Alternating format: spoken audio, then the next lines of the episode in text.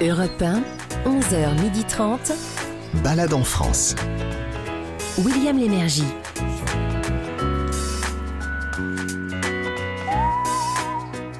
Madame, monsieur, bonjour à tous, soyez les bienvenus. Il est un petit peu plus de 11h, vous écoutez bien Europe 1 et vous êtes donc prêts à effectuer sept balades différentes.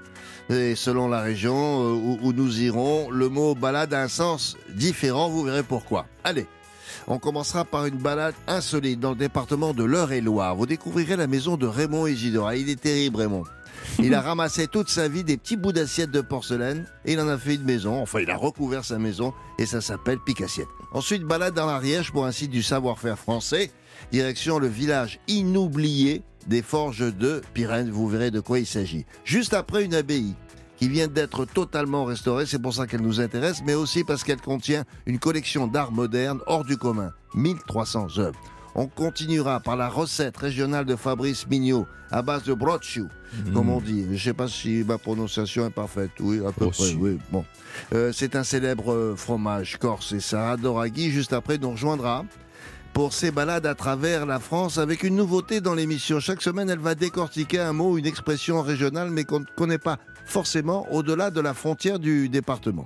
On partira ensuite dans le Jura, dans un site constitué de 31 chutes d'eau. C'est la plus grande suite de cascades en France. Et nous terminerons par le ciné-mobile. Qu'est-ce que c'est que ça? Eh ben, comme son nom l'indique, ce n'est pas le spectateur qui va au cinéma, mais le cinéma qui va à la rencontre de son public. Comme chaque dimanche, une personnalité vous invite à visiter sa région. Et cette fois-ci, c'est Sheila qui va, oui, qui va vous parler de son Cantal natal. Pourquoi Sheila, vous me direz bah Parce qu'elle va fêter son anniversaire bientôt, salle player. 60 ans de métier quand même. Pas mal. Ça se fête. Voilà, ça c'était le sommaire.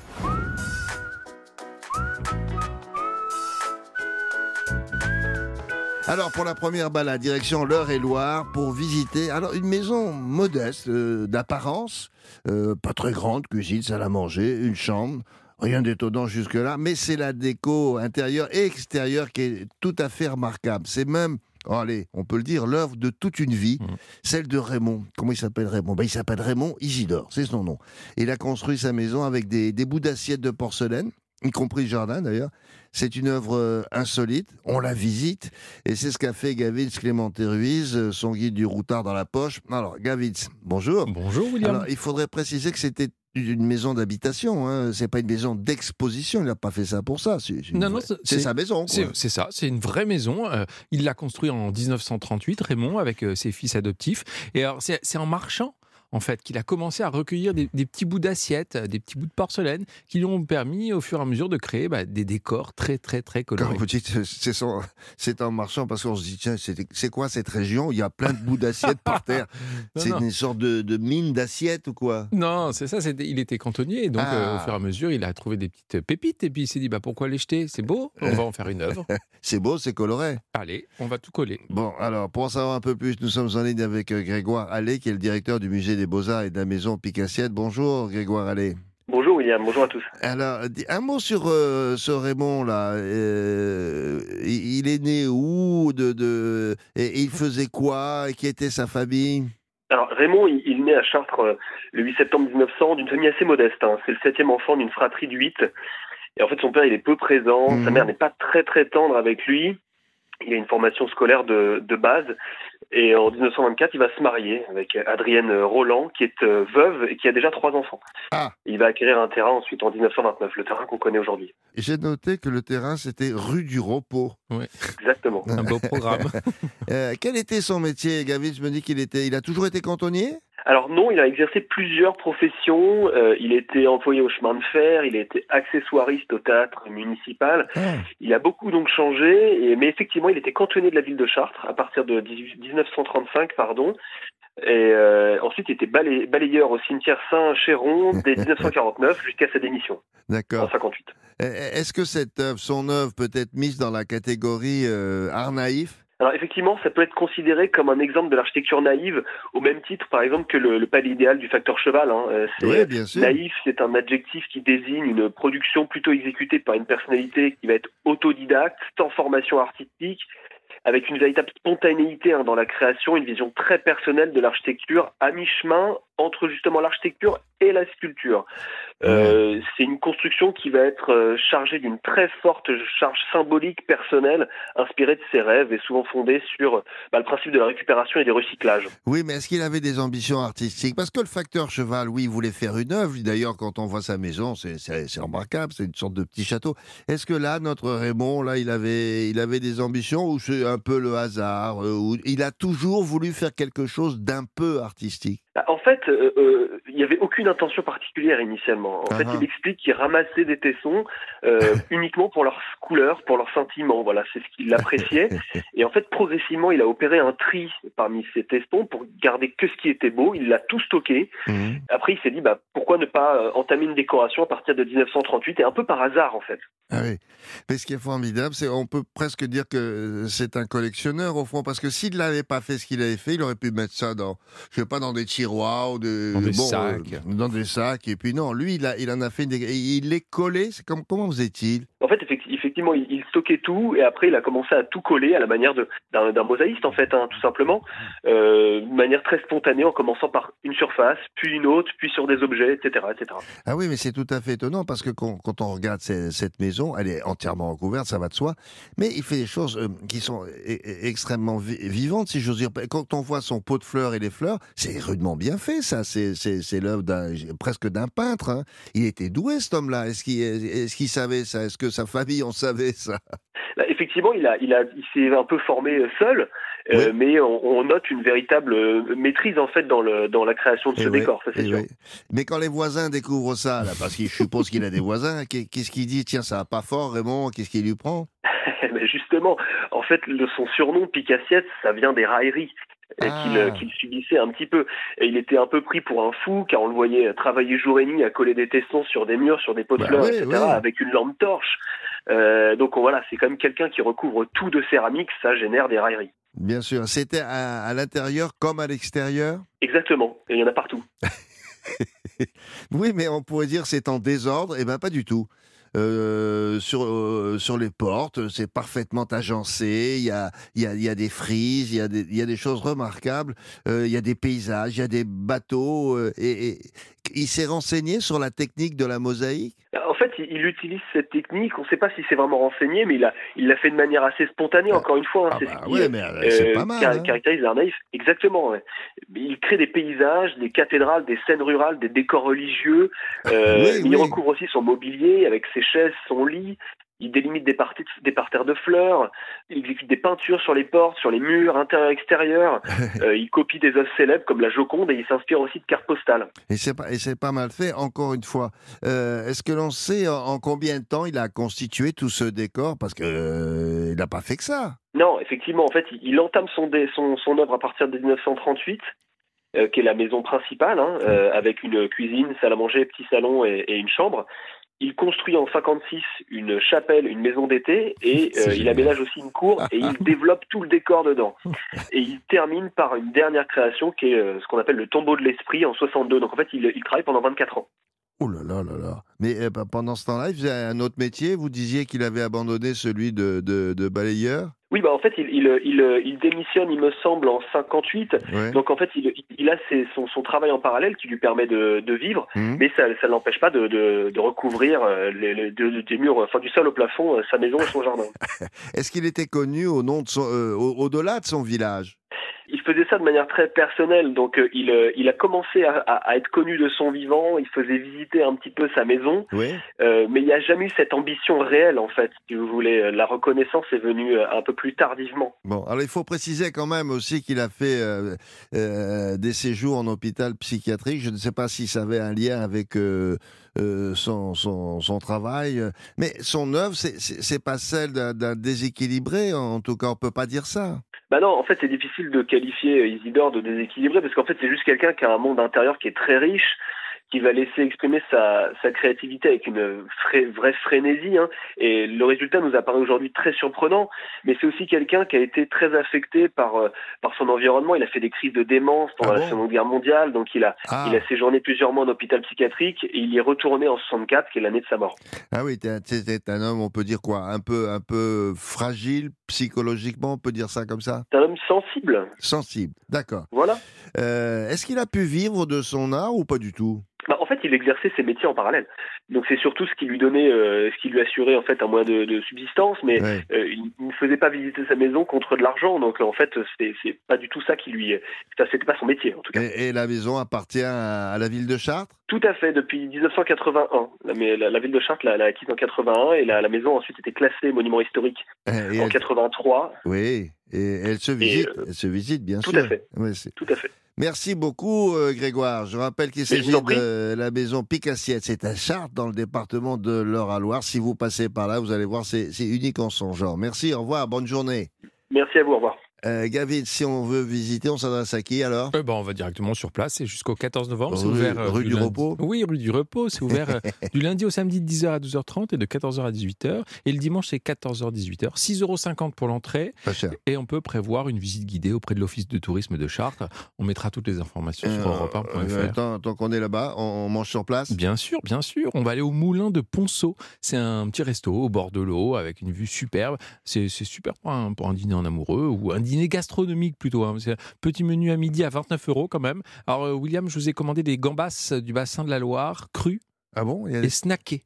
Tiens, C'est juste de un manger peu- des gambas. au Bassin de la Loire Avec un tartare de poivron, vieux rhum et poivre vert. Sympa, non? Hein, original. Le moulin de Ponceau. Europe 1, 11h30, balade en France. William Lémergie. Les balades du dimanche d'Europe 1 suite. Pour cette balade euh, dite des savoirs, je dis bien des savoir-faire français, voici tout près de de Foix, un, village où on a réhabilité des métiers d'autrefois. Comme celui du forgeron, euh, qu'est-ce qu'il y a encore, le savetier, le maître euh, verrier. Alors, ce qui a permis de les faire revivre ces métiers. Et Gavin Clémenté Ruiz, le, le routard du guide du même nom, il s'est arrêté là.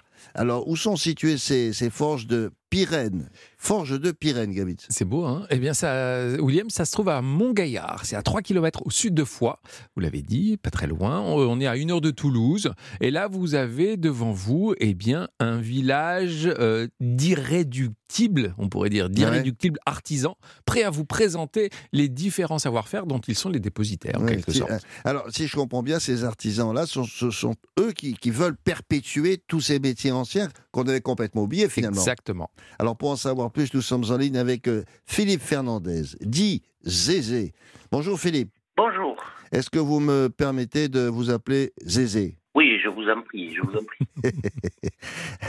Alors, on, on m'a dit aussi qu'on vous appelait la mémoire vivante euh, de, de ces lieux là dont on va parler maintenant. Est-ce que vous pouvez m'expliquer d'abord le- les noms? Le nom de ces forges de Pyrène, P-Y-R-E-N-E. Pourquoi ce nom? Pourquoi les forges et pourquoi Pyrène Alors, euh, oui, bon, on peut m'appeler peut-être la mémoire vivante de ces lieux, mais c'est parce que, en fait, je fais partie de l'établissement depuis les origines en 1998. Oui. Et en fait, le nom de, de ces forges de Pyrène a été donné à l'époque euh, lorsqu'on a ouvert le site. Alors pourquoi les forges? Parce qu'à la base, il y a une forge ancienne euh, sur le, le lieu. Oui. Et pourquoi Pyrène? Parce que Pyrène, euh, ça a été la fiancée d'Hercule, Ah. qui s'était échappée du château de son père, prisonnière, Mhm. qui voulait la marier à un prince. Mhm. Et en fuyant, elle a été attaquée par des bêtes sauvages et Hercule a essayé de la sauver. Mhm. Et en fait, c'était trop tard. Il a bâti les Pyrénées de ses mains, Ah, qui sont aujourd'hui le symbole de cette Pyrène. Voilà, belle histoire. hein. C'est beau. Quand vous avez réhabilité ces lieux, qu'est-ce qui a eu l'idée euh, euh, de, de, de faire ce travail-là? Alors, ce sont les collectivités territoriales qui, euh, par le biais de, des- du président de communauté de communes, le conseil général aussi, tout le monde s'était mobilisé pour rassembler dans ce site Hmm. la vieille forge existante avec aussi euh, une collection de métiers anciens. D'accord. Mais combien, combien de métiers sont représentés ici, là?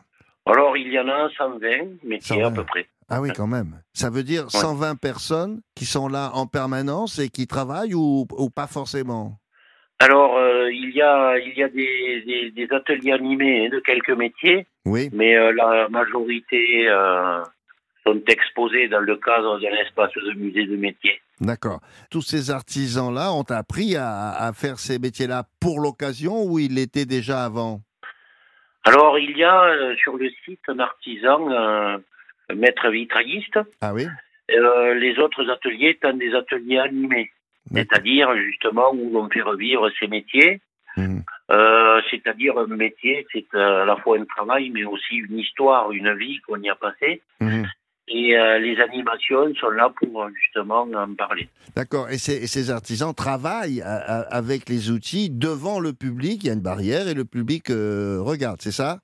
Oui, bien sûr. Alors, euh, certains ateliers euh, se passent comme ça, Mhm. et d'autres sont plutôt... euh, on peut, euh, on fait participer les gens, Ah. c'est participatif, quoi. Ah oui, d'accord.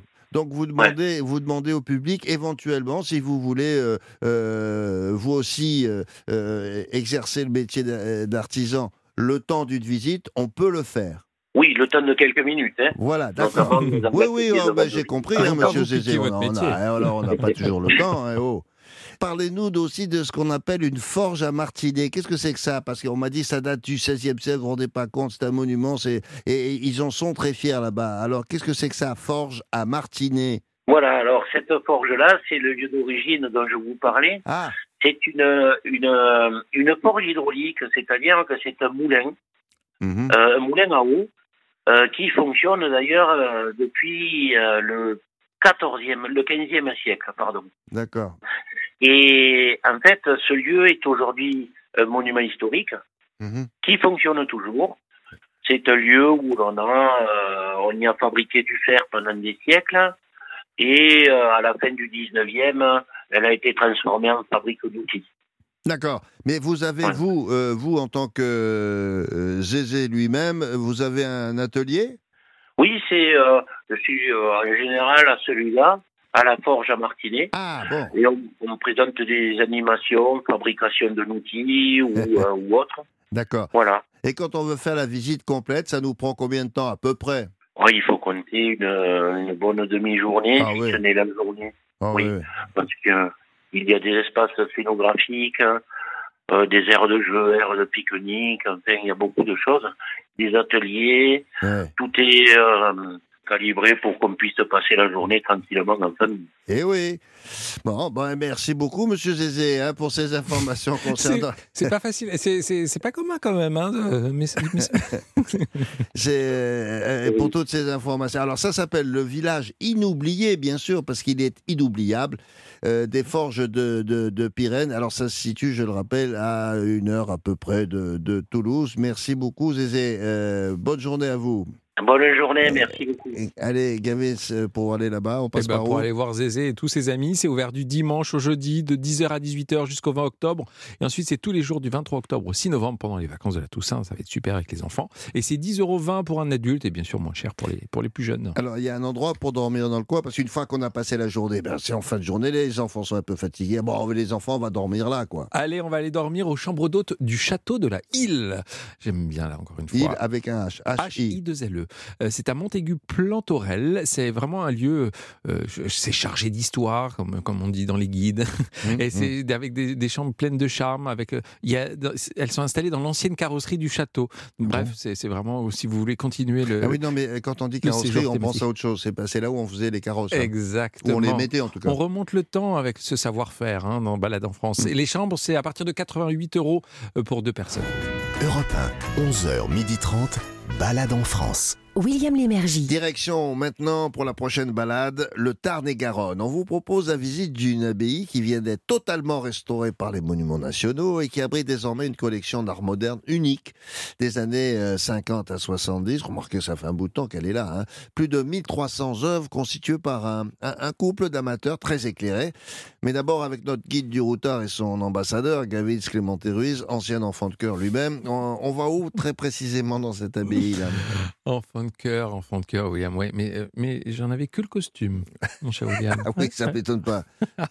Alors, on est à Ginal, c'est sur un site euh, magnifique, très verdoyant, hein, au milieu de la forêt, situé à une heure de Montauban, dans la vallée de la Seille. Alors, cette abbaye-là, elle est très ancienne ou pas Bah tant oui, que ça? ouais, ouais, elle date du XIIe siècle, alors euh, ça Mm. commence à dater. Elle a été fondée par les cisterciens et jusqu'au XIXe siècle, eh bien, elle a connu une histoire assez mouvementée. Mhm. Elle a été abandonnée ensuite à la Révolution, comme souvent. Ouais. Et aujourd'hui, comme vous l'avez dit, elle a été restaurée par le Centre des Monuments Nationaux. Mais la, la- la collection d'art moderne, je, je revois mes, mes notes, là, euh, elle date d'il y a euh, attendez, 70 ans à peu près. hein. Elle, se trouve dans l'abbaye? Non, parce qu'il fallait sans doute euh, de, de- de la place. Donc les œuvres d'art ont été installées juste à côté, mais vraiment, euh, c'est- contigu dans le logis abbatial qui était fermé jusqu'à présent et maintenant euh, Ah, complètement rénové. Mhm. Alors parce que euh, il fallait sans doute, vous, venez de le dire, de la place, on va, on va vérifier ça. Les œuvres d'art ont été installées dans le, ce, ce lo- ce logis-là, mais pour en savoir plus, nous sommes en ligne avec Benoît Grécourt, qui est administrateur justement de l'abbaye de Beaulieu en Rouergue, parce que je ne sais pas sûr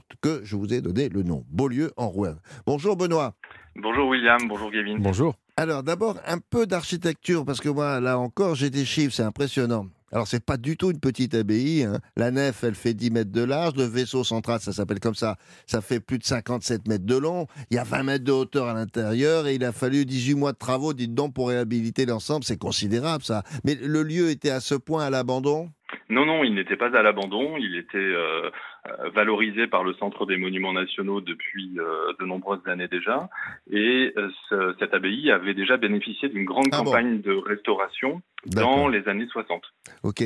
Gavin nous a dit il y a un instant que l'abbaye avait été, il a employé le mot de malmenée dans le passé, c'est-à-dire. Elle a été malmenée euh, tout au long de son histoire, une première fois pendant la guerre de Cent Ans, où les moines ont dû euh, Ah oui. se ouais. réfugier dans un château fort euh, tout près. Et puis ensuite, surtout pendant les guerres de religion. Parce que vous savez que dans le sud-ouest, entre les protestants et les catholiques, ça Ah oui, a sacrément bardé à cette oui, il paraît, oui. Ah, ça c'est mal terminé d'ailleurs pour. Oui, oui. Euh, Gavitz nous a dit aussi que c'est une abbaye cistercienne, donc c'est-à-dire que cistercien, moi j'ai des souvenirs scolaires, c'est-à-dire assez sobres, hein, euh, plutôt rigoureux comme genre. Exactement, les cisterciens sont des bénédictins qui, qui ont voulu revenir à une lecture très euh, stricte de la règle de Saint-Benoît.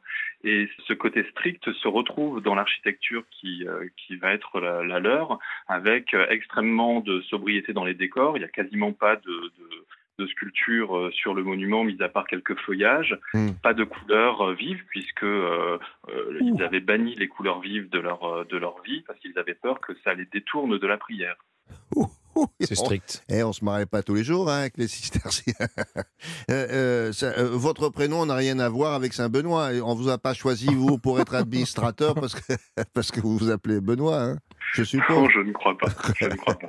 Alors, comment une collection aussi importante a atterri dans ce lieu? 1300 œuvres contemporaines, c'est pas rien. Ben, c'est une histoire d'amour, une histoire de coup de foudre entre cette abbaye et un couple de passionnés qui s'appelait Geneviève Bonnefoy et Pierre Brache et qui, dans les années 50, au détour d'une promenade, vont découvrir cette abbaye qui alors est, quasi à l'abandon et ils vont avoir vraiment euh, un coup de foudre euh, Uh-huh. esthétique en découvrant la, la nef parce que eux s'intéressent aux artistes de, de, de l'abstraction, hein, ces artistes de l'avant-garde euh, de la cette seconde de l'après-seconde guerre mondiale, Oui. et ils vont trouver que la sobriété de l'architecture Ah. cistercienne est follement moderne D'accord. et donc très en lien avec les artistes euh, qu'ils qu'ils collectionnent. Ah oui, ils ont considéré qu'il y avait une sorte de lien entre, en- entre le- le- le- le- les œuvres contemporaines, euh, l'abstraction, comme vous venez de le dire, et, ce- et celui-là, c'est pas bête du tout. Mais c'était déjà des collectionneurs, c'est des gens qui avaient, qui avaient les moyens, quoi.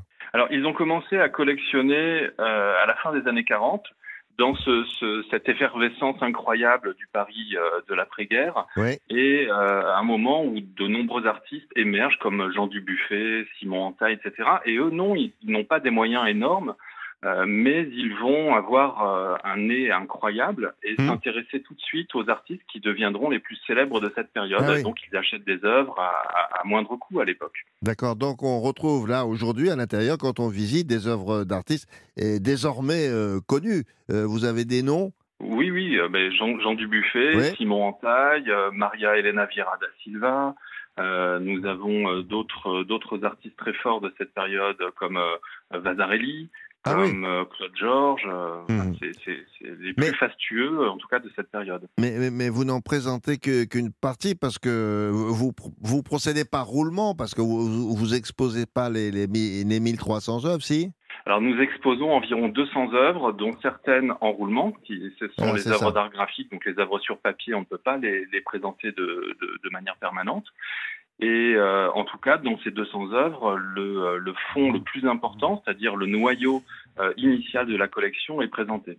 Oui, c'est un, c'est une, euh, un bel ensemble de, de, de l'abstraction. Je suis pas sûr qu'il y en ait beaucoup en France, mais euh, pour tout bien voir, la- l'abbaye, la, collection, et puis aussi, on m'a parlé de la roseraie. Il faut, il faut bien une journée, non? Ah, on peut y passer une journée facilement, oui. oui. Mhm. Si l'on on prend le temps de, de prendre le temps de contempler, comme le faisaient les cisterciens, oui, on Ah peut bah passer oui, une oui, journée. toujours eux, oui, bien sûr. Voilà, toujours eux. Euh, mais euh, ils, ils ont, ils les ont vus les cisterciens? Non, il y en avait pas des, des, des contemporains à l'époque, euh, de, de contemporains de la collection, si? Non, puisque l'abbaye avait été désacralisée euh, Ah à bon? La Révolution française. Ah. Donc c'était devenu une sorte de propriété agricole. On faisait du vin jusqu'à la fin du 19e siècle. Mm, mm. Merci beaucoup Be- Benoît pour cette visite rapide hein, et puis bravo pour cette restauration. Alors il s'agit, je le rappelle, de l'abbaye de Beaulieu en Rouergue, dépositaire donc de près de 1300 œuvres contemporaines situées. Alors on dit euh, Ginal ou Ginals? Ginals, Ginals, ah, c'est wow, c'est à une heure de Montauban, voilà. Comme on dit dans les guides, ça mérite le détour. Merci beaucoup, au revoir, bonne journée. Merci à vous, au revoir. Alors Gavin, pour visiter Eh bien, c'est ouvert de 10h à 12h30 et de 14h à 17h. Et euh, le reste de l'année, c'est de 10h à 18h. Ça coûte 6 euros pour euh, s'inspirer de l'art cistercien. et, De l'art et- et contemporain. pour, et pour déjeuner? Eh bien, on va aller euh, pas très loin dans un resto que j'aime bien. Le nom va vous faire sourire, euh, William. Ça s'appelle le Festin de Babette. Ah bah ça me rappelle un film surtout. Hein, je crois. Mm. C'est à Saint-Antonin-Nobleval, c'est à 10 km de l'abbaye. Comment? Saint-Antonin-Nobleval. C'est joli ça. C'est beau. Saint-Antonin Nobleval. À 10 km de Ouais. l'abbaye, c'est au bord de l'Aveyron. Alors, c'est une cuisine 100% saison, 100% maison. En dessert, j'ai noté un chocolaille. c'est quoi c'est Ah oui, avec de l'ail noir. Eh ouais, C'est exactement. C'est très Ah, bizarre Vous l'ail avez noir. goûté? Oui, non, mais ça n'a pas de goût d'ail. Eh ben, c'est une mousse au chocolat, une glace à l'ail noir, une gelée de persil et une sauce au chocolat. Enfin, euh, formule à 27 euros. Ça va C'est correct Non, pour le festin de passez par là parce que ça vaut vraiment le coup. Le Ça, c'est pas- chocolaille. pas- non, c'est pas banal. hein. Euh, voici maintenant, comme chaque semaine, à la même heure, sur Europe 1, les confidences d'une personnalité euh, qui parle d'une région, du- d'une ville, d'un lieu dit, d'une forêt, d'un lac, etc., cher à son cœur. Alors la région, au- aujourd'hui, c'est le Cantal. Et celle qui vous en parle, c'est c'est Sheila. Elle est au micro de Daniel Moreau. Balade en France sur Europe 1. Bonjour Sheila. Mais bonjour Daniel, quel bonheur de t'entendre. Eh ben, moi aussi, euh, la, la voix tout de suite, ça y est, ça me transporte, j'ai des images plein la tête. Mais alors là, je, je m'adresse euh, à la petite Annie Chancel, euh, dont le papa est né à Plot. Plot, c'est dans le Cantal. Euh, quel souvenir tu, tu gardes de cette, de cette région qui est un peu, voilà, par tes parents, la région de ton enfance? Absolument. Bah moi, je, alors moi, j'ai vraiment les souvenirs, genre de la, la charrette de foin tirée par des bœufs à l'époque, par les, les bœufs de Salers avec les grandes cornes, tu sais, avec le joug qu'on leur mettait sur le cou. Voilà, moi j'ai souvenir de ça. J'ai souvenir de la traite des vaches aussi. C'est Plot, c'est une, une ville absolument magnifique avec des toits en lauze qui sont à tomber par terre. Donc si vous vous baladez par là, allez à Plot, c'est vraiment un très très joli, très jolie ville. Je me suis laissé dire que tu avais été élevé à la patranque. Alors, qu'est-ce que c'est que la patranque? Alors, la patranque, tu sais, la, grande spécialité en Auvergne, c'est l'aligot. Mais la patranque, en réalité, c'est l'aligot du pauvre, ce qu'on appelle. C'est-à-dire que c'est fait avec de la tome fraîche de Cantal, et c'est fait surtout, normalement, l'aligot, c'est avec des pommes de terre. Là, c'est fait avec du pain rassis frotté à l'ail, que tu fais tremper et que tu mets dans ta, dans ta casserole. Et après, tu fais fondre ton fromage coupé en petits, ta tome fraîche en petits morceaux, et ça fait une espèce de grande, euh, un grand plat avec le fromage qui coule et les fils. Tu sais, le truc que tu as envie, ça sent bon l'ail et tout. Enfin, Mhm. c'est magnifique. Mais c'est l'aligot du pauvre. Et moi, c'est vrai que j'ai grandi, j'en ai beaucoup mangé. J'ai adoré ça parce que c'est juste à tomber par terre. Et surtout, ma mère faisait ça super bien. Ma maman faisait, euh, faisait une patronne de rêve. Alors, mais Donc si, voilà quoi. si, on, si on se balade euh, dans le Cantal, c'est quoi? Si on veut faire des randonnées, il y a, il y a quoi? C'est vallonné? C'est Est-ce qu'il y a des. C'est vallonné. La, région, ouais, la, la région est très très belle. Je te dis, les toits sont absolument magnifiques, les maisons sont en pierre, ça a un charme fou, et surtout la région est belle. Rien que d'aller voir les vaches de salaire qui sont quand même hyper réputées euh, avec ces immenses cornes et tout, ces, ces vaches rousses quoi.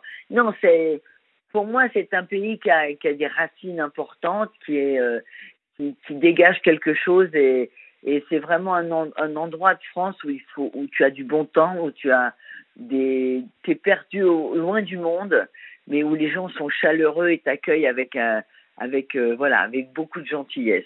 J'adore le Cantal. Alors, tu as été élevé à la patranque. Moi, je vais m'y mettre dès demain parce que quand je vois la forme que tu as, et j'ai beau lire et relire, je n'y crois pas. Sheila fête ses 60 ans de carrière. Bon, tout le monde sait que tu as commencé à deux ans, hein, bien sûr. Oui, bien, c'est ça. Alors, C'est avec, ça. euh, avec un album best-of, et c'est là qu'on se rend compte que dans, dans ta carrière, il y a eu du yéyé, du disco, du funk, du soft rock. Enfin, c'est une carrière incroyable. Si tu veux, c'est un anniversaire de carrière, mais non. En réalité, c'est un, anniversaire de vie avec les gens. Parce que 60 ans, on n'est pas beaucoup à le faire. Donc voilà, je vais aller retrouver mes potes et je vais aller retrouver ceux avec qui, grâce à qui je peux fêter cet anniversaire. C'est ça le truc, tu vois, voilà. Eh ouais, eh ouais. Bah alors, bon anniversaire, Sheila. Merci de nous avoir euh, Merci, bala- ma chère- baladé ma en France, euh, dans le Cantal. et, euh, et à bientôt. Et puis, j'espère qu'on va se retrouver très vite. Ah bah. J'espère aussi. À bientôt, Sheila. Ciao. Merci Sheila, merci. Oui, elles se connaissent parce que se sont croisées souvent, euh, euh, par définition, Daniel Moreau, et euh, son métier, c'est fan de chanteur. c'est un boulot qu'elle exerce depuis des années, et et c'est comme ça qu'elle a s'entend. Non, non, mais c'est la, la vérité, c'est comme ça qu'elle a croisé les chanteurs. Elle était derrière une barrière, et à force, à force, ils l'ont remarqué, ils lui ont dit, est-ce qu'on peut faire quelque chose pour vous? Je veux travailler avec vous. Et voilà, il y a comment elle a, elle a travaillé. devenue la avec- Oui, oui, non. confidente. Alors voilà, la carrière de, de Sheila. Sur scène, ça se passera à la salle Playel, c'est à Paris, si vous passez par là, Ah ouais. 11 et 12 novembre. Europe 1, 11h30. Balade en France. William Lémergie. Balade en France, et comme je vous le disais, petite nouveauté, euh, puisqu'on reste effectivement dans, dans, dans l'idée de la, de la balade, mais là c'est une la balade du vocabulaire, en compagnie de Sarah Doraghi. Euh, chaque semaine, Sarah va, va nous révéler un, un mot ou une expression euh, issue des, des régions et qui n'a pas toujours dépassé la, la frontière de, de la région. Voilà, bonjour Sarah. Bonjour, bonjour William. Alors, c'est bonjour quoi Gavin. Bonjour vous avez tous. choisi quoi comme expression? Alors, on commence cet exercice par une expression qui a largement dépassé Ah les bon, celle-là, oui. frontières régionales. Ah bah oui. Euh, Vous êtes là aujourd'hui, vous pouvez vérifier. hein, si Allez-y. vous tombez en panne d'essence euh, et que vous devez vous rendre au travail, vous êtes déjà en retard, et vous dites ah on n'est pas rendu.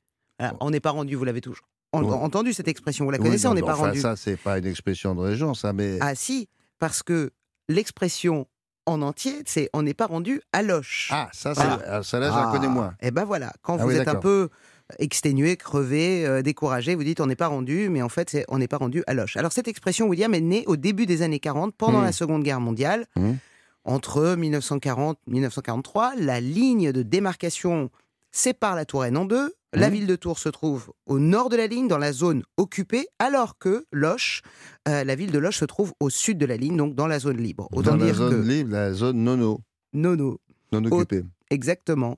Autant dire que la route euh, départementale, je crois, la 943, Hmm. qui relie les deux villes, bah, c'est un, forcément un axe très emprunté. Alors, euh, il permet de gagner la zone libre, donc tout le monde veut y aller. Et comme les contrôles sont fréquents et occasionnellement, il y a beaucoup d'arrêts, la Ouais, fatigue ouais. des automobilistes crée l'expression on n'est pas rendu à Loche. Et, et- et ça s'est dit. Ça, Et vous pouvez dire ah, eh ben, ah, ben, tout Ouais. ça avant, ça marche aussi. Ah, bah, dis donc, on n'est pas rendu à Loche, dis donc, on n'est pas rendu Mais à on se disait, on disait ça dans la région spécifiquement, mais après évidemment tout le monde a, a entendu Et parler oui, de ça parce parce, que, que- c'était l'endroit où on passait quoi. parce que ça devient un peu métaphorique et puis on n'est pas rendu devient cette expression de on ne va pas y arriver. Voilà, on ne va pas y arriver, c'est long. On sait qu'on va y arriver Non mais finalement. aujourd'hui, aujourd'hui on dit ça assez facilement. ça, Oh. On n'est pas rendu, mais on ne sait pas que à l'origine c'était on n'est pas rendu à, Loche. Voilà, on connaissait pas la fin de la phrase. Et grâce à moi et grâce à cet exercice-là, maintenant vous savez que quand vous, entendez, surtout, oui. grâce à moi, Merci, vous Madame entendez- Doraghi. ah bah, je vous en prie, c'est normal, la langue française est la mienne. Donc on n'est pas rendu à Loche. Donc Voilà. quand, quand vous n'avez pas d'essence, ça fait trois heures que vous êtes devant la station euh, pendant la nuit Oui. et que vous voulez aller au boulot, bah je suis pas rendu à Loche. E- Exactement. Maintenant, Parfait. vous allez le dire en entier cette phrase. Merci beaucoup. Le Tour de France de la gastronomie, c'est dans Balade en France sur Europe 1. Et on continue cette balade. C'est l'heure du produit régional présenté par le chef Fabrice Mignot. Il a quitté son sud-ouest où il réside pour le sud-est et il nous emmène pour euh, parler du brochou. Alors c'est non seulement, vous le savez probablement, un fromage qui fait partie intégrante de la mémoire culinaire de la Corse. C'est même le seul produit à bénéficier d'une AOP et qui tire sa renommée euh, également d'une légende. Et ben lui aussi, comme ça, il va raconter son histoire. Bonjour, tonton Fabrice, racontez-nous une, une belle histoire. C'est exactement ça. C'est Père Castor qui est là. C'est une légende aussi, Fabrice Mignot. Ah, merci. Alors, ça, moi, en, en principe, la légende, ça commence par Il était une fois. Alors, est-ce que tout le monde est bien installé? Oui, Il oui, était une fois, ouais, Ça y est, c'est bon. il y a très longtemps, mais très très longtemps, hein, il y a les bergers qui étaient terrorisés par l'orcu. L'orcu, si vous voulez, c'est un ogre. C'est le nom d'un ogre. Ah oui, qui habitait oui. forcément Ah. dans une montagne. hein. Oui, oui. Et, et- et cet ogre, il avait comme passion de voler des brebis. Ch- chacun ses hobbies, hein, tout le monde fait ce qu'il veut. Donc du coup, pour stopper ces persécutions, un valeureux berger, lui, décide d'agir. Ouais. Il est très malin. Il fabrique une grande botte. Donc comme c'est un ogre, il a du, au moins une botte de, du 52-53 au moins. hein. Ouais. Il y met euh, de la colle à l'intérieur. Il met euh, la petite botte devant euh, la grotte. Oui, Euh, L'ogre, il sort. oui. Il essaie les bottes. Il se rend compte qu'en fait, il est collé, que c'est un piège, quoi. Ouais. Il essaie de partir et il tombe. Et là, à ce moment-là, le berger arrive avec euh, tous ses potes bergers et il décide de l'abattre. Et sauf que l'ogre, il implore la clémence. Et il dit si vous me tuez pas, je vous donne la recette du brochou. Donc les bergers, que- eux, ils acceptent. Parce que Ils acceptent. la- Ah, C'est un peu tiré par les cheveux, mais je vous assure non, que tous les ça- sont d'accord avec ça. Ouais. Je vous assure que vraiment. je, hein. je savais pas qu'il y avait un ogre qui était fromager. C'est ça un peu le truc. euh, C'est- bizarre. C'est bête, on, on pense savoir, mais en fait, on sait pas tout. hein. Ouais. Et du coup, Oui. euh, et, et la fin est un peu dure quand même, parce que Ah. ils acceptent la, la, rec- la- la recette, Oui. mais ils ont quand même abattu l'ogre. Oh. Toujours sympa, les Corses. hein. Ah bon, Donc gaffe, voilà. hein. ah bon, ah bon, euh, les bergers, bon d'accord, tu nous files la, la, la, la recette et une fois que boum, Voilà, il, exactement. il le flingue. Je fais une parenthèse. Oui. J'ai vraiment appelé un pote euh, corse. Il, Oui. il croit vraiment à cette histoire. Elle est dure comme fer. hein. C'est vraiment une légende, mais il y croit beaucoup. hein, donc euh, bon, c'est un peu bizarre. Et alors À côté de ça, forcément, si on veut pas, on est un peu moins légende. euh, on dit quand même que euh, cette recette aurait été donnée au berger par le roi Salomon il y a des millénaires. Ah bon, il passait, Ça- il passait dans le coin. Il passait Bon. dans le coin. Ok. Alors, le bro brochou, je, je prononce que, que- oui, à peu près, hein, brochou. En fait, alors si on passe à la prononciation, écoutez, là, je vous donne une vraie astuce. Hmm. La prononciation, c'est brocho. Brochou. Mais, Mais- si vous êtes en Corse et que vous voulez pas passer pour un touriste, vous dites juste broch. Eh oui. Bro- Là, vous allez, vous allez payer un peu moins cher au restaurant, à mon avis. Ben, Vous parce dites que broch. sinon, euh, de toute façon, quand, quand, quand on n'est pas corse, on est un pinsout. Hein. Ex- Exactement. Et le, et le c'est un gars de, de là-bas, très loin sur le continent. Les, les- le, le brouchou, après quand même, pour, pour parler de ça, c'est un peu comme la crème en Normandie, si vous voulez. C'est pas simplement un fromage, c'est Ah. c'est un ingrédient. Il est Ah. vraiment utilisé dans beaucoup de recettes, Ah, d'accord. euh, en fait, là-bas. Notamment dans une que j'adore, moi, c'est une omelette euh, au brouchou avec de l'amande, c'est délicieux. Mmh. Et aussi le fiadone. Bon, alors euh, là, on, on prend quoi euh, comme recette? Choisissez. Alors on va on va faire la recette du fiadone que j'adore vraiment parce que euh, je la fais régulièrement et je trouve qu'il n'y a pas plus simple. Donc c'est vraiment agréable à faire. Vous Alors, prenez un four. f- Fiadone, euh, c'est F-I-A-D-O-N. J'aime bien expliquer parce que sinon, à la prononciation, on ne comprend pas tout. Fiadone, d'accord. Ok. Fiadone. Fiadone. Allons-y. Alors il n'y a rien de plus simple. Vous prenez le brocho. Vous allez le, le battre avec une fourchette. Il faut pas le mixer. Il faut juste un peu le détendre avec une petite fourchette. On ajoute les œufs un à un à l'intérieur. Un tout petit peu de farine, du sucre, de la vanille et du zeste de citron. Mais beaucoup beaucoup de zeste de citron. Ah bon? Ensuite, donc vous avez vu là, il y a rien de plus simple. C'est un peu le cheesecake corse, si je, si je résume un peu. hein. Euh, si vous n'avez pas de broutchou, donc là je demande à tous les Corses de se boucher les oreilles. Hmm. C'est ce que je vais avoir des problèmes. Vous pouvez prendre de la brousse ou de la ricotta. Mais s'il vous plaît, euh, on- voilà. J'ai pas envie d'avoir de problème, moi, s'il vous plaît. hein. On dira rien. Donc, donc on dira rien, mais ça fait à peu près le même effet. Je m'excuse Ah ouais. d'avance. Si vous, allez, si vous allez en Corse, arrivez masqué. hein, parce que Ouais, là, vous- exactement. Non, on dira allez- c'est Fabrice Mignot qui nous l'a dit. Sinon, Mais- il y a- y l'ogre qui va se venger, il va, il va vous, en, il va vous en mettre une. Bon, donc, Mais, bon, bon. Mais en vrai, je suis obligé de donner on conseils fait pour ça- tout le on- monde. En principe, on fait ça avec le fromage, le, le broche. Alors, Voilà, exactement. Bon. Et en- ah, vous prenez un plat, vous allez le, le beurrer en fait, et rajouter du sucre par-dessus, et le beurre va faire adhérer le sucre. Donc vous allez avoir un plat rempli de sucre. Et euh, une fine couche de sucre. Vous coulez l'appareil qu'on a fait tout à l'heure, donc la préparation, Hmm. et vous mettez ça au four, 40 minutes, et vous allez avoir un super flan, une espèce de gâteau comme ça de, de brochou. Hmm.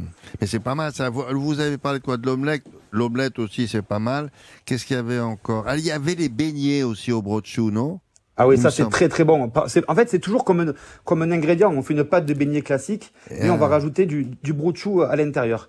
Ah, je, je- je signale quand même, William, pour pas qu'on dise de, de- de bêtises, attention, Oui. c'est que on peut pas en manger toute l'année de ce fromage. Ah bon? Ça, c'est important. Parce que euh, le, le brochou, c'est de mi-novembre à juin. Donc un fromage saisonnier. Exactement. Donc je, vraiment, si vous commencez euh, en plein cagnard en juillet euh, à acheter du brochou, c'est pas du Ce brochou. sera pas bon. Ouais, D'accord. Donc Euh, c'est important à souligner. Euh, et, et concernant sa fabrication, euh, c'est fait avec quoi le brochou J'ai envie de dire, c'est, c'est, il y a rien de plus simple. En fait, quand on fait des, des tomes de brebis, du fromage, si vous voulez, euh, Mmh. de manière générale, on récupère du petit lait. Le petit lait, c'est ce qui s'égoutte euh, du fromage, qui est plein de nutriments, qui est très bon. Et simplement, en fait, les bergers, ils prenaient un, un chaudron, on met du lait, du lait entier à l'intérieur, du petit lait, un peu de sel, et quand ça va cuire, ça va s'épaissir.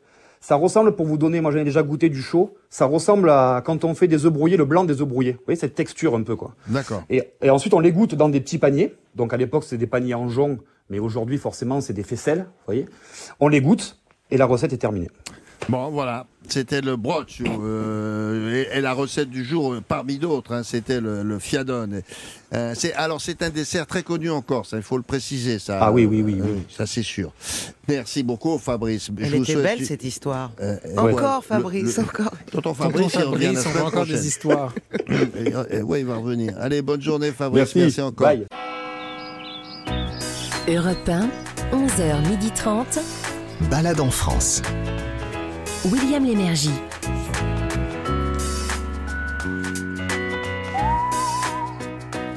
Suite de nos balades du dimanche sur Europe 1. Ah, Voici euh, celle en plein air qui va vous conduire dans le Jura, très précisément. Alors, on dit Ménétrux ou en Joux ou Ménétru en En Joux. joue, Ménétru en joue. Ménétru. Alors, il y a un X euh, à Ménétru. Il y a et des X partout. Il y a des des X partout. C'est là que se situe la plus longue suite de cascades en France. Les cascades dites du hérisson. Pourquoi On va vous le dire? Rien à voir avec l'animal. Hein. Euh, ça vient de hérisson, Ouais. euh, qui veut dire en, en celte, d'après les recherches de Gavitz. Ah bah, J'ai cherché dans mon grimoire, ça veut dire eau sacrée. D'accord. Alors, euh, vous, vous verrez peut-être les photos, mais allez sur place. C'est bien pour ça qu'on Ah ouais. vous y invite. hein. Il n'y a pas moins de 31 chutes sur l'ensemble du parcours. Alors, on va pas parler de chacune d'entre elles, mais on va vous proposer euh, la visite de ce qui nous paraît être la, la- la plus belle partie et en tout cas la plus spectaculaire. Alors d'abord, où se trouvent précisément ces cascades du Hérisson? Question posée à M. Gavitz, Clémenté Ruiz, ambassadeur itinérant du guide du routard. Allons-y. ça pique sur le dos. Euh, c'est à un quart d'heure de route de Lons-le-Saunier. C'est dans le Jura, donc vous l'avez dit, on est en plein milieu du pays des lacs. Alors, on n'a pas le temps de décrire, c'est vrai, les, les 31 chutes, mais il faut savoir qu'on on peut emprunter tout le parcours pour découvrir en, en plein air les, les plus belles d'entre elles. Ça. Et, et- et là, nous sommes en ligne avec Quentin Danel, qui est, qui est chargé de la communication à Terre d'Emeraude Tourisme, pour savoir en, en- un peu plus. Bonjour Quentin. Bonjour. Alors, qu'est-ce que c'est que Terre d'Emeraude Tourisme? C'est une agence C'est une... Alors, Terre d'Émeraude Tourisme, c'est une structure en charge de la promotion euh, et de l'accueil touristique sur le territoire Terre d'Émeraude, donc qui va comprendre le lac de Vouglan, euh, le lac de Bonlieu et notamment les cascades du Hérisson. Ah, d'accord. Alors, les- ça fait combien de kilomètres, là, ces, ces- ces balades de, de- des cascades? Donc les cas- le sentier des cascades fait 3 km et demi de, de long sur lequel on peut trouver sept grandes cascades. Bon, et ça fait une sacrée dénivelée, je suppose? Oui, on a 250 mètres de dénivelé au total sur ces 3 km et demi euh, de randonnée. Ah ben, il vaut mieux prendre des pâtes au gaz, hein, non?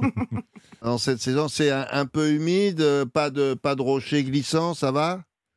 Si, si, si, il convient d'être très bien chaussé pour faire l'intégralité de, de la randonnée euh, des cascades du Hérisson. C'est un aller-retour euh, donc de 3 km et demi x 2, donc on atteint les 7 km. Ah ben voilà, c'est bien de savoir au départ. Ouais, ça prend combien de temps à peu près? Parce qu'il faut y aller doucement, c'est- on n'est pas là pour courir.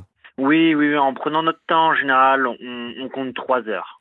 3 heures de randonnée au départ ce- de la maison des cascades. Est-ce que ce sont des cascades comme on voit dans les films C'est-à-dire ça fait beaucoup de bruit euh, et cette eau euh, est, est puissante? Oui, oui, oui, oui. Quand, quand, le, quand le débit est bon, effectivement, ça peut faire énormément de bruit. On n'y va pas pour, pour avoir une discussion juste à côté.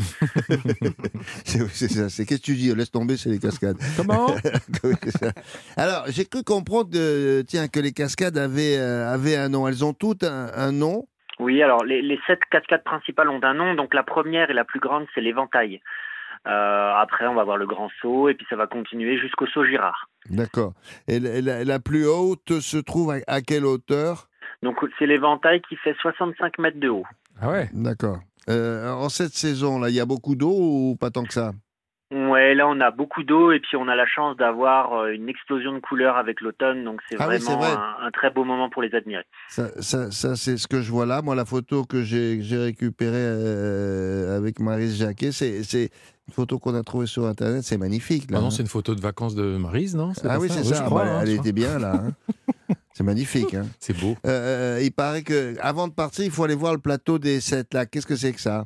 Alors au-dessus de, de la rivière du, du Hérisson, euh, vous avez vous avez des lacs qui vont donner lieu donc à, cette rivière et, c'est également absolument absolument magnifique. Donc vous aurez le lac d'Illet, le lac du Maclu, le grand lac du Maclu, le petit lac du Maclu parce qu'il y en a deux, euh, le lac de Bonlieu également qui est absolument magnifique et surtout en ce moment avec euh, avec les couleurs d'automne, c'est des ambiances très très particulières et on a l'impression d'être un peu un peu au Canada.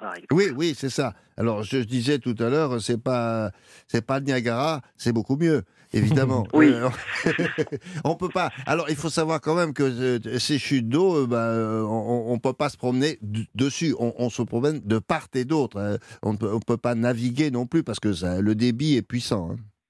Oui, tout à fait. Il y a un sentier qui est aménagé. Il convient de vraiment rester sur le sentier pour notamment respecter tout ce qui est faune et flore euh, sensible de, de ce site. D'accord. Euh, bah écoutez, ça nous suffit pour nous aujourd'hui. Euh, J'espère que ceux qui nous écoutent pourront avoir envie d'y aller. Merci infiniment, Quentin. Bonne journée à vous. Merci à vous. Bonne journée. Au revoir. Alors, euh, je, je rappelle où ça se passe. euh, les cascades, ah, elles sont uniques en France. Non, franchement, il n'y en a pas deux comme ça. Aussi, avec un, un- un- un dénivelé aussi important. 30 minutes de, de Lons-le-Saunier, dans le Jura. C'est la plus grande euh, du pays sur, euh, sur à peu près 15 km, Gavitz. hein, C'est ça, puis en 3 heures, on peut parcourir 7 km aller-retour, donc c'est pas mal. On part de la maison des cascades et puis on fait une belle balade. Pour l'automne, c'est top, là, avec les fleurs, les, les fleurs qui, qui. les feuilles. Là, là, les, oui. Les feuilles qui tombent, c'est beau, ouais. c'est beau.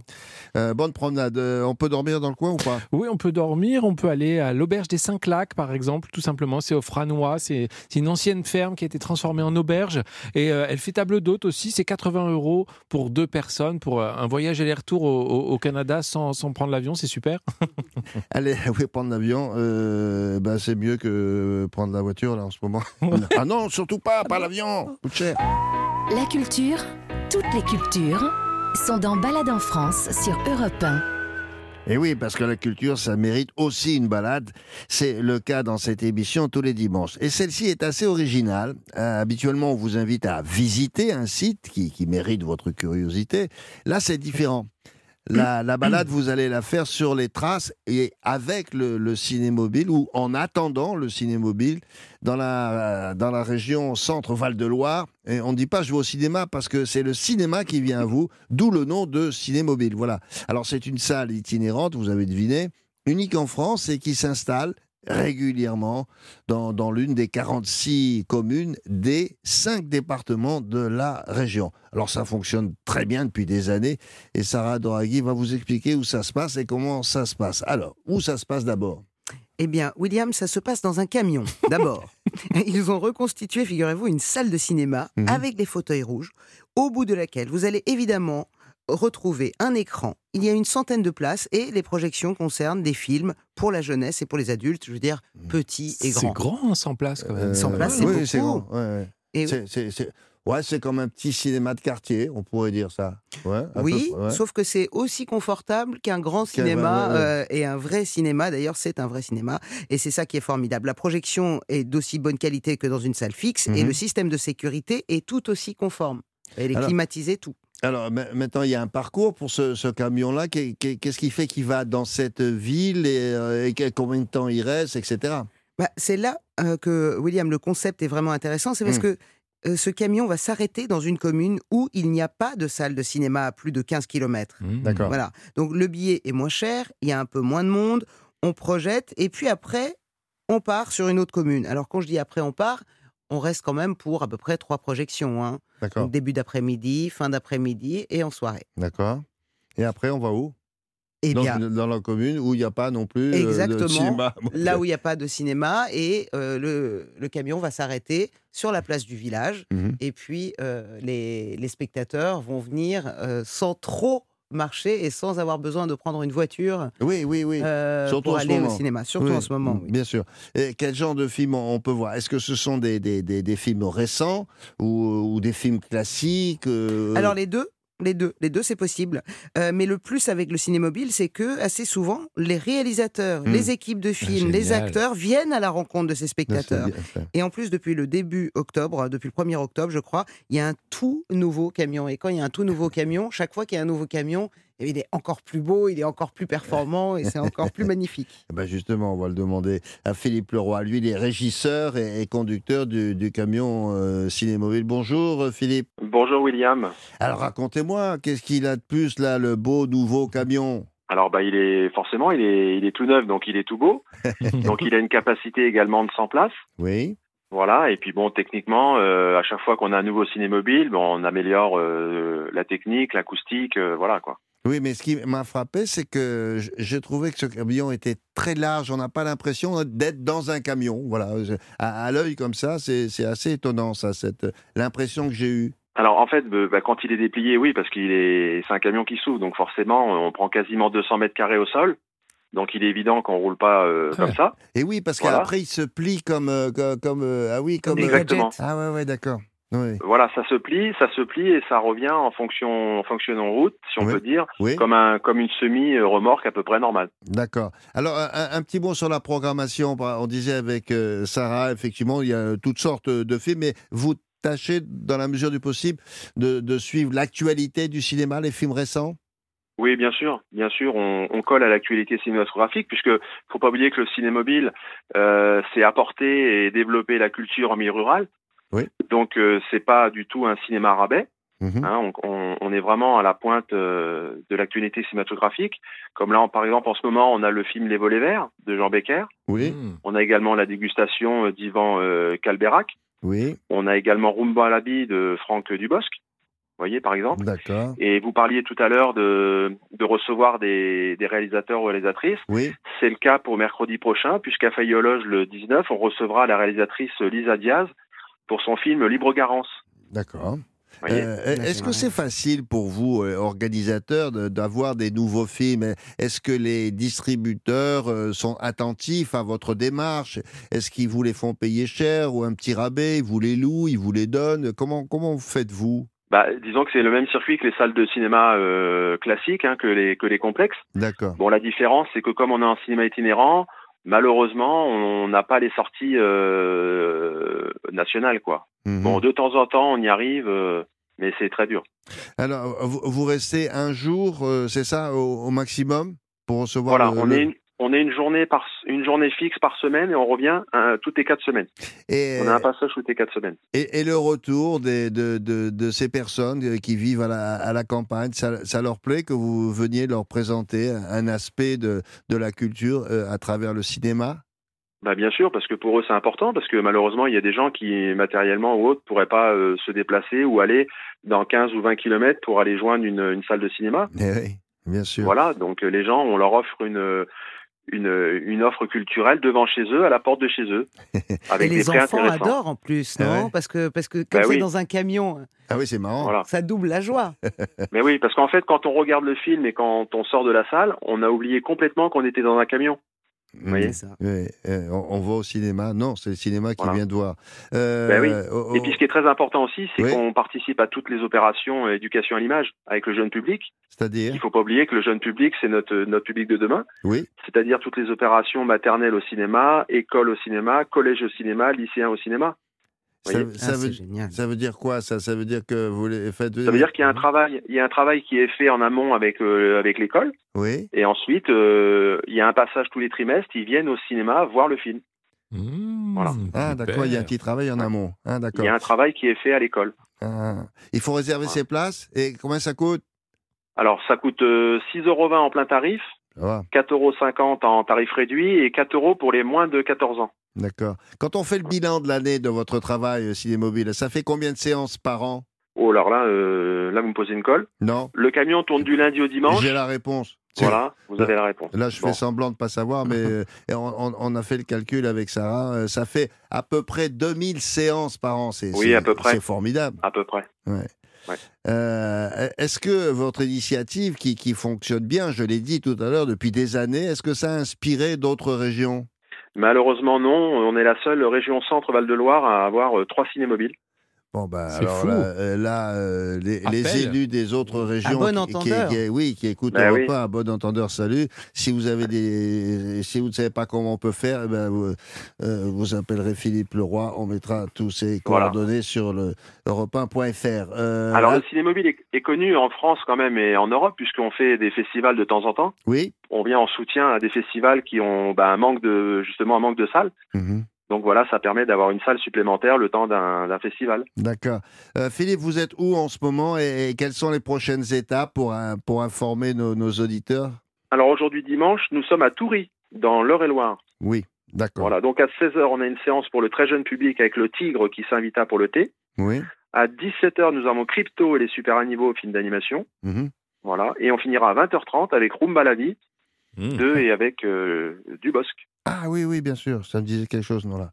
Voilà. Euh, bon, bah, on, on a tout dit. hein, euh, merci beaucoup, Philippe. Et bravo pour Merci cette à vous. initiative. Et ouais, très belle, et très belle Merci idée. à vous. Alors, Bonne ça journée. s'appelle, alors, bonne journée. Alors, ça s'appelle Cinémobile et il circule dans la région Centre-Val de Loire.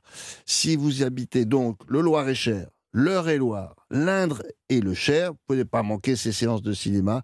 Et alors, si vous habitez un peu plus loin, eh ben, euh, vous inquiétez pas, le, le, le cinémobile va s'arrêter dans l'une des 46 communes qui sont desservies par cette, euh, cette euh, organisation-là pour pouvoir profiter de toute la programmation. Franchement, c'est rare. hein. J'insiste là-dessus parce qu'à ma connaissance, il n'y en a pas beaucoup d'autres. Et pour l'instant, ben, ça n'en a pas inspiré. C'est bien dommage. Vous voyez utile. que c'est original. Non, c'est original, c'est utile et c'est sympa.